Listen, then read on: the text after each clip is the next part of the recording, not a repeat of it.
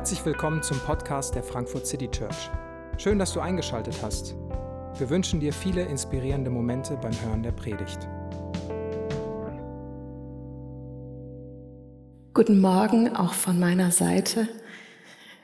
Ich heiße Franziska und bin eine der Pastoren hier in der Frankfurt City Church. Und ich freue mich sehr, dass wir dieses schöne Thema in dieser Predigtreihe gemeinsam anschauen.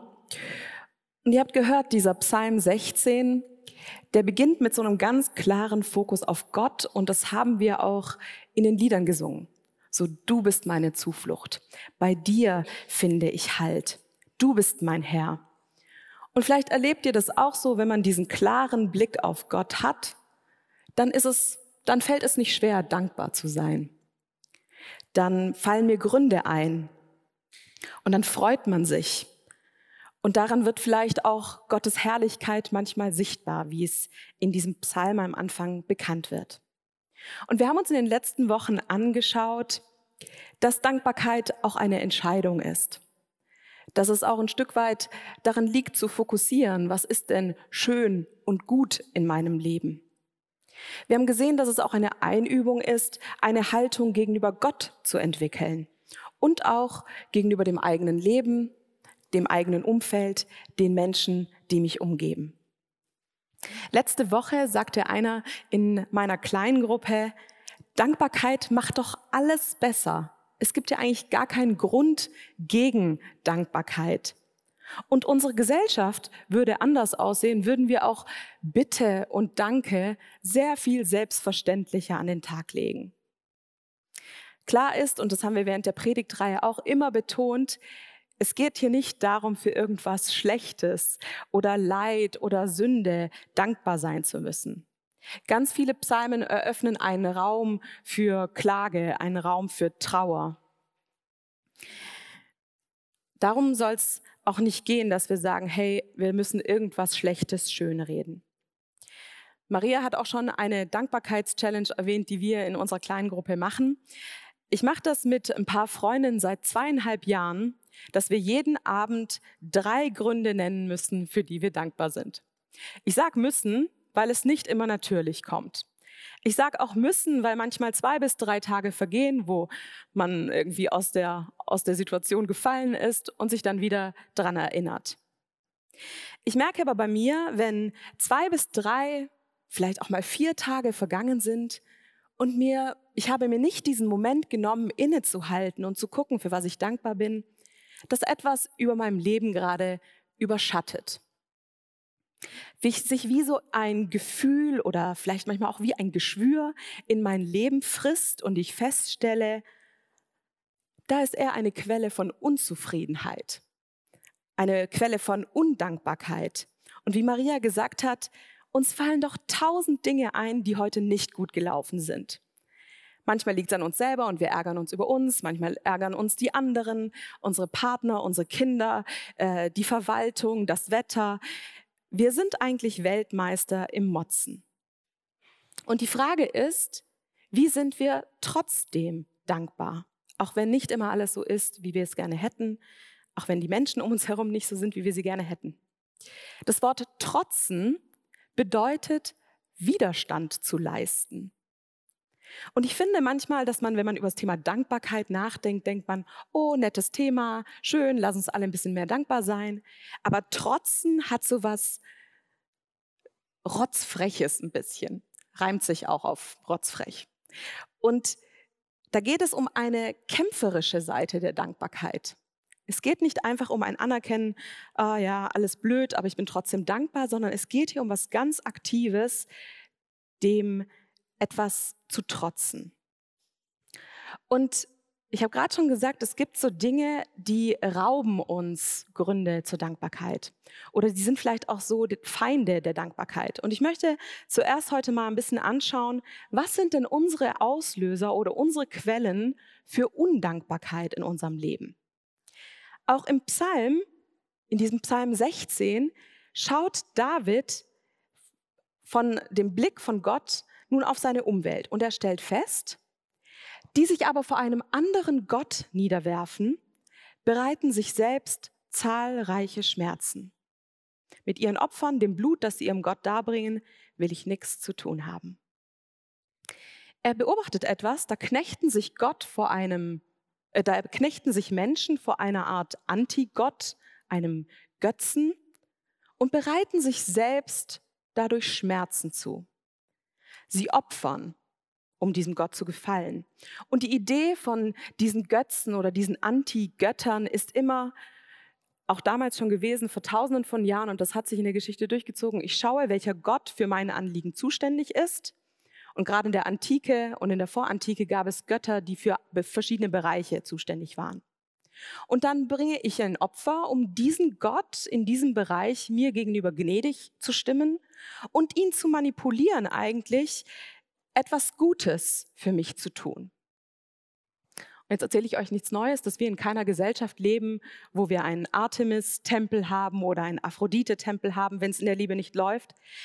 Aber trotzdem haben wir doch Götter. Was sind denn Götter, vor denen wir uns in unserer Gesellschaft verneigen, denen wir Opfer bringen? Und die Frage ist vielleicht weniger abstrakt, wenn wir sagen, was glauben wir, was uns wirklich glücklich macht, was zu einem wirklich gelingenden Leben ganz zentral beiträgt. Ich habe den ersten Punkt etwas ketzerisch, Hauptsache gesund und andere Götter genannt. Ich glaube, dass Gesundheit in unserer Gesellschaft ein Ideal geworden ist, quasi unser höchstes Gut geworden ist. Von der vorgeburtlichen Existenz bis zum Grabe, Hauptsache gesund. Was ist, wenn man, wenn man nicht gesund ist? Ist das schon Grund, dass das Leben nicht ideal ist? Der Theologe Tim Keller schreibt, die modernen Tempel sind keine antiken Säulenhallen mit Marmorstatuen, sondern sind hohe Bürotower, Wellnessoasen, Fitnesscenter und Stadien. Wir haben es uns in unserer Gesellschaft natürlich für absurd erklärt, dass man vor einer Marmorstatue niederkniet. Oder wenn man ein konkretes Beispiel nimmt, natürlich wirft sich keiner von uns vor der Statue der Aphrodite nieder. Und gleichzeitig, Aphrodite ist die, äh, ist die Göttin für Schönheit und äh, gewesen. Und gleichzeitig haben wir in unserer Gesellschaft ein Schönheitsideal, dem wir besessen nachjagen, weil vielleicht der eigene Körper, die eigene Vorstellung von dem, wie Dinge zu sein haben, nicht entsprechen. Unsere modernen Götter heißen eben nicht Aphrodite, sondern sie heißen Schönheit oder Arbeit oder Geld oder Erfolg oder Perfektionismus und manchmal vielleicht auch Paula oder Erwin. Weil das perfide an Göttern ist, dass sie ja nicht an sich schlecht sind, sondern sie sind sogar an sich gut. Und deswegen habe ich auch Paula und Erwin genannt und ich hoffe, keiner heißt hier so, weil manchmal eben auch Menschen in unserem Leben einen Platz haben, von dem aus sie ganz viel Macht haben, alles in unserem Leben zu überschatten, zu beeinflussen. Götter sind nicht an sich schlecht, sondern die sind oft sogar sehr gut. Auch Arbeit ist gut, Fitness ist gut, Geld ist gut, Erfolg ist gut. Das sind gute Dinge an sich, aber nicht, wenn sie einen Platz in deinem und meinem Leben haben, von dem aus sie die Macht haben, alles zu überschatten. Unsere Gedanken einzunehmen, unsere Freude zu stehlen, unser Geld aufzubrauchen, unsere Dankbarkeit zu stehlen. Welcher Bereich in deinem Leben, und es mag sich in diesem Raum vielleicht unterscheiden, ist die Quelle deiner Unzufriedenheit? Über was stolperst du in deinem Alltag am meisten? Ist es die Arbeit, die nicht so gut läuft, wie du sie gerne hättest? Dein Chef? Dein Partner, deine Partnerin? Deine Kinder? Dein Körper? Dein Einkommen, dein Urlaub, die Gesellschaft? Welcher Bereich in deinem Leben macht es dir schwer, dankbar zu sein? Ich kann es relativ schnell benennen. Ich komme auf Themen in meinem Leben, die immer wieder, auch immer wieder aufs Neue, die Quelle oder der Ursprung sind, dass ich nicht ganz zufrieden bin, nicht 100% zufrieden bin. Und wenn Sie Macht nehmen, wenn ich meinen Fokus darauf legen, haben Sie manchmal die Macht, dass Sie auch anderes überschatten. Wenn wir darüber nachdenken, welches diese Bereiche sind, dann kommen wir auf eine Spur, was in unserem Leben vielleicht einen Platz erreicht hat, den ich mehr liebe, dem ich mehr vertraue und vielleicht sogar mehr gehorche als Gott und von ihm erwarte, dass er mich glücklich machen soll. Denn das hat unsere Gesellschaft auch ein Stück weit mit diesen Göttern verbunden. Wir glauben eigentlich schon ein bisschen, dass mehr Erfolg, mehr Geld, mehr Beziehungen Quelle von Glück sind. Doch gleichzeitig sind nichts dieser Dinge dafür gemacht, wirklich zutiefst glücklich zu machen, und doch erwarten wir es von ihnen. Und dann finde ich es spannend, dass hier im Psalm 16 heißt, und sie fügen sich selbst dadurch Schmerzen zu. Denn diese Götter oder diese Quellen der Unzufriedenheit, die lösen Schmerzen aus. Und sobald man Schmerzen fühlt und die sind echt, fällt es natürlich schwer, dankbar zu sein. Und diese Quellen der Unzufriedenheit haben auch noch verschiedene Aspekte. Zum einen sind sie unersättlich.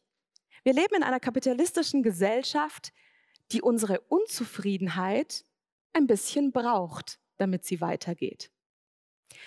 Ich muss zugestehen, dass ich, ob, dass ich Produkte kaufe, die ich in der Werbung sehe. Ihr müsst das Bekenntnis nicht machen, aber ich glaube oft Werbung, dass wenn die sagen, hey, Franzi, das führt, führt zu einer besseren Haut oder das führt dazu oder jenes führt dazu, ich kaufe die Sachen. Unser System funktioniert quasi eigentlich auch nur mit einer gewissen Unzufriedenheit. Weil stellt euch vor, wir wären alle super zufrieden mit allem, was wir haben. Stellt euch vor, wir wären alle zufrieden in unseren Beziehungen. Da würden wir doch nichts Neues kaufen. Und Werbung verkauft uns ja an sich kein Produkt, sondern sie verkauft uns ja ein Lebensgefühl. Wenn du das hast, siehst du so aus. Wenn du das machst, kommst du dahin. Unsere Werbung und unser System beruht ein Stück weit drauf, dass uns vorgehalten wird, was du für ein besseres Leben brauchst. Oft sogar hast du bis zu diesem Punkt noch gar nicht erkannt, dass es da vielleicht einen Mangel gäbe. Wir werden also auch ein Stück weit unzufrieden gehalten und auch das kann Dankbarkeit rauben, Freude stehlen. Der französische Historiker Alexis de Tocqueville hat schon vor 150 Jahren über die westliche Gesellschaft gesagt, auf ihnen liegt eine eigentümliche Art von Schwermut, obwohl sie doch im Überfluss leben. Auf ihnen liegt eine eigentümliche Art von Schwermut, obwohl sie doch im Überfluss leben. Weil das Interessante ist doch, wir sind doch in unserer Gesellschaft so knapp davor, eigentlich ein perfektes Leben zu haben. Man guckt doch auf den Speckgürtel in unserem Land und denkt sich so, das ist doch wie die Maden im Speck. Und trotzdem sind wir nicht alle glücklich. Und trotzdem laufen nicht alle dankbar herum. Ich bin im Schwabenland aufgewachsen und ich kenne kaum so viele reiche Menschen auf einem Haufen, die so schlechte Laune haben. Das ist so gemein pauschalisierend gewesen und ich entschuldige mich für alle anwesenden Schwaben. Bei allen anwesenden Schwaben, nicht für. Wir leben im Überfluss und spüren ja dennoch Mangel. Ich glaube, eine Herausforderung in unserer Gesellschaft ist, dass wir der Illusion erliegen, dass wir immer so knapp davor sind, es eigentlich perfekt zu haben. Ein bisschen mehr Anstrengung und dein Körper könnte besser aussehen. Ein bisschen mehr Geld und vielleicht wäre noch ein fünfter Urlaub drin. Oder ein neues Haus. Oder noch die Gartenliege. Ein bisschen besser, so knapp davor, und wir werden in so einer, in so einer Mühle gehalten von, wir sind doch so knapp davor vor dem perfekten Leben. Und uns wird die Geschichte erzählt, dass es für jeden Mangel, den wir spüren, eine Lösung gibt. Für jedes Problem gibt es ein Produkt, für jeden Kratzer gibt es doch ein Pflaster. Und eigentlich stehen wir fast in der Pflicht, wenn du einen Mangel spürst, den auch zu kitten. Das perfekte Leben in Reichweite, so kurz davor zu sein, macht uns nicht nur unglaublich müde, sondern richtet den Blick ständig auf das, was wir nicht haben. Wir haben also nicht nur die Herausforderung von so vielen verschiedenen Angeboten und Idealen, die wir erreichen sollen. Wir haben auch das, das Gefühl, wir sind, das ist unersättlich. Wir sind immer so kurz davor. Und noch eine vierte Sache. Die anderen haben immer mehr. Die Falle des Vergleichs. Der Großteil der deutschen Oberschicht hält sich für die Mittelschicht. Denn sie kennen immer noch Menschen, die mehr haben, die es besser haben, die finanziell abgesichert sind. Interessanterweise hält sich auch der Großteil der Unterschicht für die Mittelschicht und man fragt sich, wo ist jetzt das Problem? Die sozialen Medien halten uns 24/7 vor Augen, was wir nicht haben. Und wir fragen uns als Menschen, jeder von uns fragt sich, sind wir genug in diesem Leben? Und jeder Vergleich schreit uns oft ein dickes, fettes Nein entgegen. Siehst du nicht? Bei XY hat es doch auch funktioniert. Du könntest doch auch ein besserer Partner oder Partnerin sein. Du könntest auch eine bessere Mutter oder Vater sein. Du könntest auch als Arbeitnehmer besser sein, als Arbeitgeber besser sein. Und in diesem Vergleich wird Unzufriedenheit geradezu kultiviert. Und aus dem Vergleich kann ein Anspruch wachsen. Aus dem Vergleich kann Neid entstehen. Aus Vergleich ist selten was Gutes gewachsen.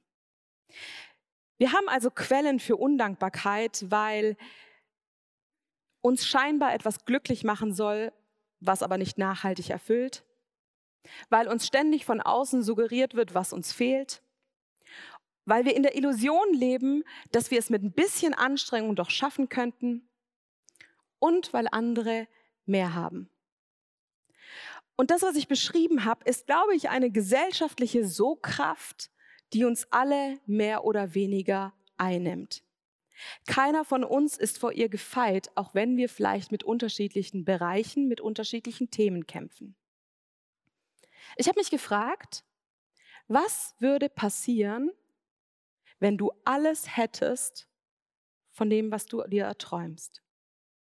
Was würde passieren, wenn du alles hättest, von dem du gerade gedacht hast, was du nicht hast?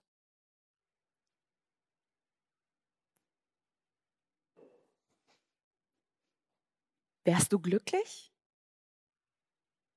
Wärst du für immer dankbar? Oder würden sich einfach neue Quellen ergeben, die in dein Leben mit Undankbar, Undankbarkeit sprudeln? Ich wage einfach mal die These, ich glaube nicht, dass du glücklicher wärst. Weil ich gucke auch in mein Leben und merke die Bereiche, die nicht gut sind, unter denen ich auch leide stellenweise und merke, dass ich es wirklich bezweifle, ob wenn das alles in Ordnung wäre, ob ich dann glücklicher wäre. Ich sprach neulich mit jemandem, der trotz schweren Dingen in seinem Leben auf mich einen sehr dankbaren und sehr ausgeglichenen Eindruck machte und ich fragte ihn, was dahinter steckt. Und er sagte Folgendes. Ich habe nicht den Anspruch, dass dieses Leben leicht sein soll, aber Gott hat mir Gutes geschenkt. Ich habe nicht den Anspruch, dass dieses Leben leicht sein soll, aber Gott hat mir Gutes geschenkt. Ich finde, besser könnte man den nächsten Abschnitt aus Psalm 16 kaum übertiteln. Luther nennt den Psalm 16 das schöne Erbteil denn darum geht es in der Mitte des, des Psalms. Dort heißt es in Vers 5 und Vers 6, mein Besitz und mein Erbe ist der Herr selbst. Ja, du teilst mir zu, was ich brauche. Was du mir für mein Leben geschenkt hast, ist wie ein fruchtbares Stück Land, das mich glücklich macht. Ja, ein schönes Erbteil hast du mir gegeben. Der Blick von diesem Psalmschreiber wandert von Gott auf die Umgebung zu dem, was er bekommen hat. Das erste ist, mein Erbteil ist schön. Während Undankbarkeit ihren Fokus auf das richtet, was ich nicht habe, entsteht Dankbarkeit in dem Fokus auf das, was ist und was ich habe. Ich habe diese Woche einen ganz spannenden Artikel darüber gelesen, dass Schmetterlinge ihre eigenen Flügel nicht sehen können. Sie sehen das Schönste an ihrem ganzen Körper nicht selbst. Es ist nur von außen sichtbar. Da ist man dankbar, dass man nicht ein Schmetterling ist. Aber manchmal fühlt es sich vielleicht so an. Man kann diesen Erbteil, den man von Gott bekommen hat, vielleicht manchmal selber nicht sehen. Gott hat uns Gutes gegeben. Gott ist ein guter Gott und er teilt uns zu, was wir brauchen. Das ist nicht schön, weil es besser ist als das des anderen. Die Schönheit des eigenen Anteils resultiert nicht aus dem Vergleich, sondern aus dem, es ist dir von Gott anvertraut.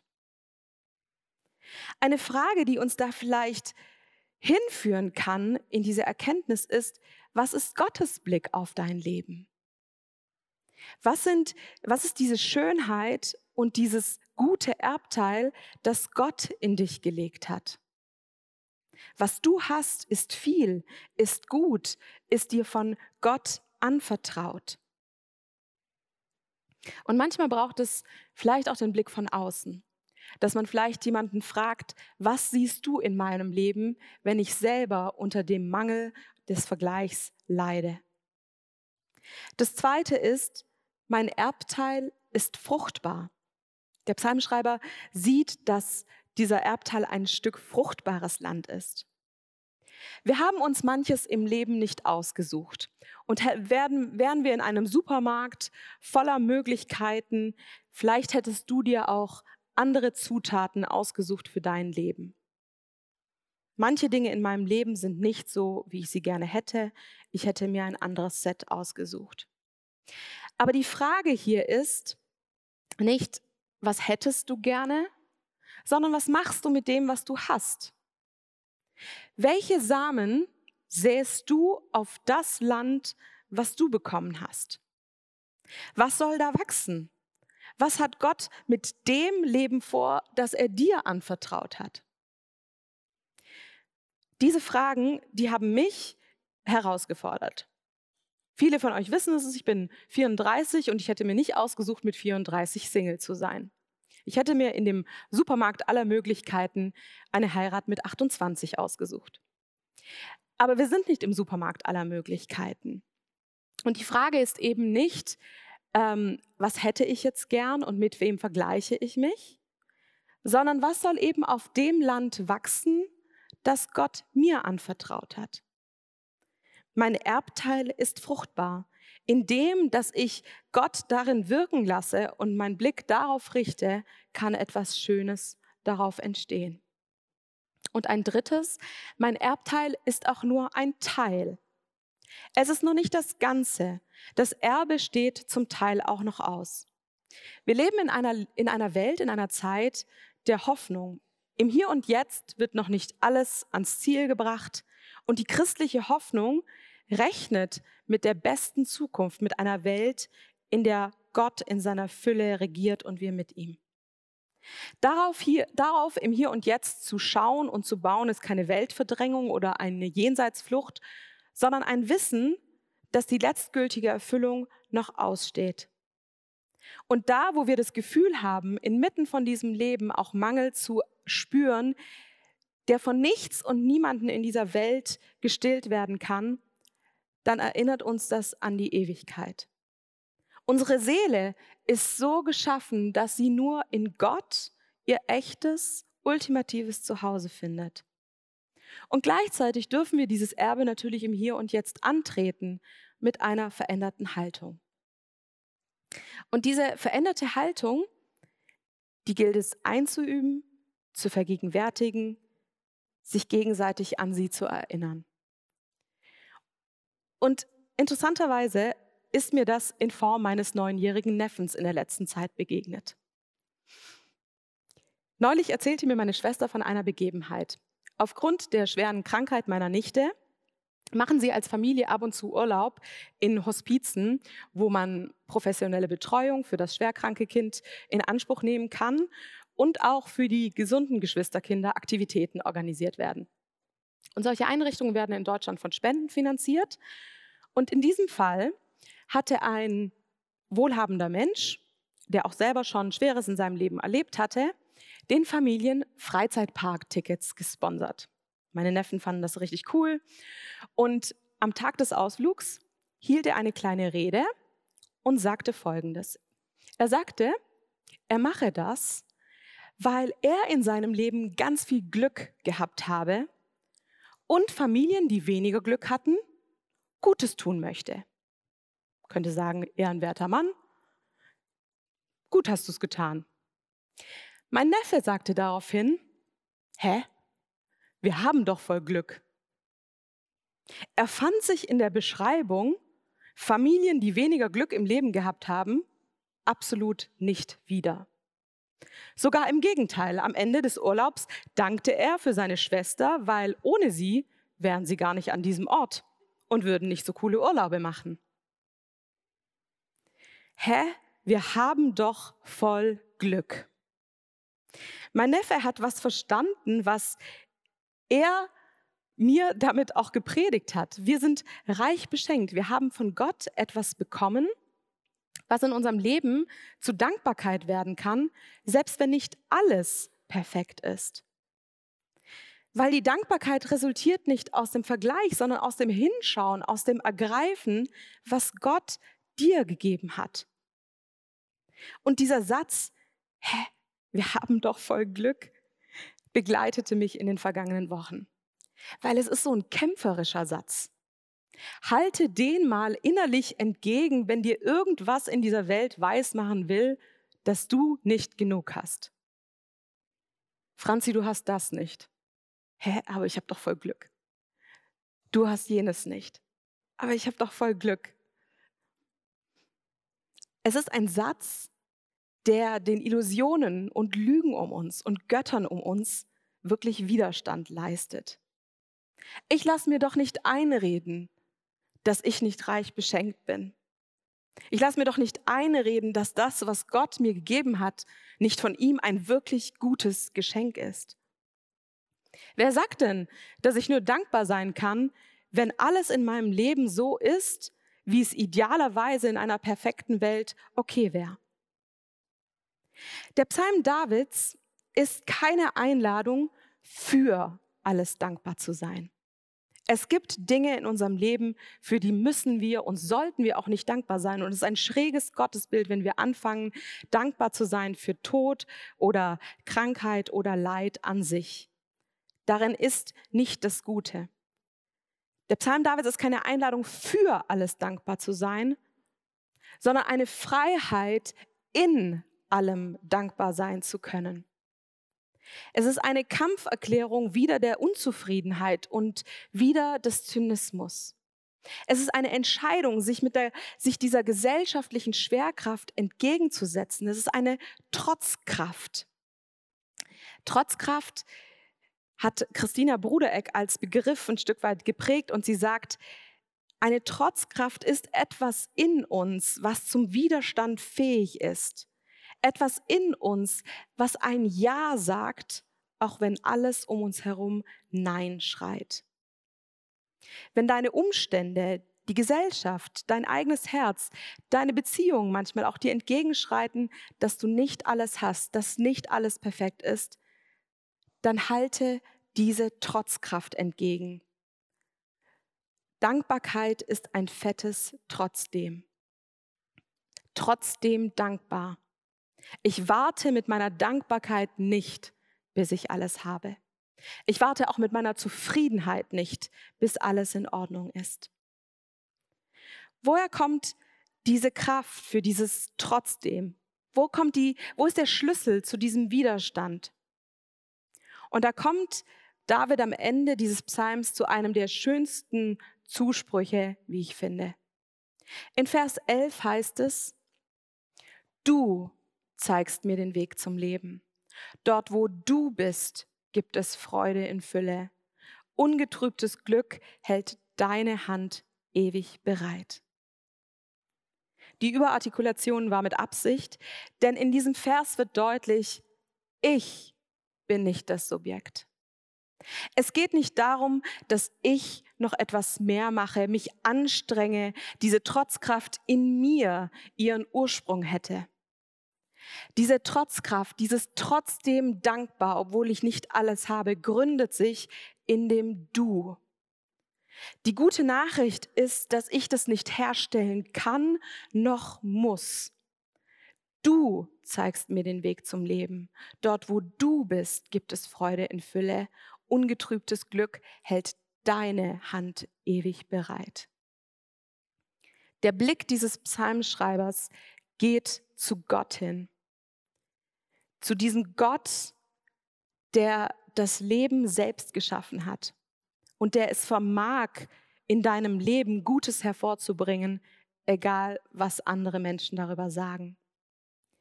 Er ist die Quelle für Freude und Friede und ungetrübtes Glück. Sie kommt von Gott. Und in dieser Verbindung, in dieser lebensspendenden Nähe wird Hoffnung sichtbar, wird eine Dankbarkeit geschenkt werden, trotz aller Umstände.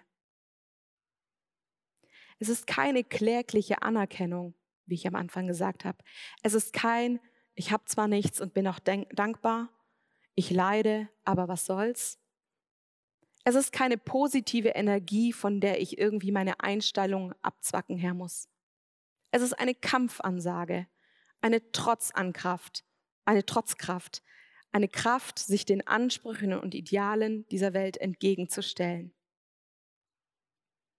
Der Blick nach oben, der Kampf darum, an dem Guten festzuhalten, was Gott dir und mir geschenkt hat und was zur Quelle wird, in diesem Leben zu bestehen.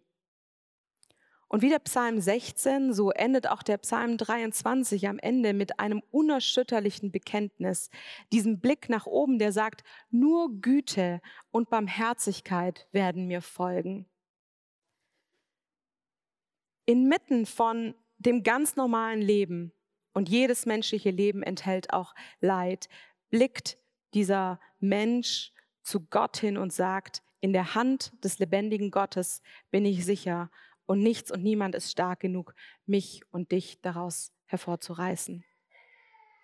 Wir hören jetzt ein Lied und ich möchte dich einladen, in dieser Zeit diesen Zuspruch einfach mal auf dich wirken zu lassen. In der Verbindung mit Gott gibt es Freude in Fülle, ganz gleich, was deine Umstände sind.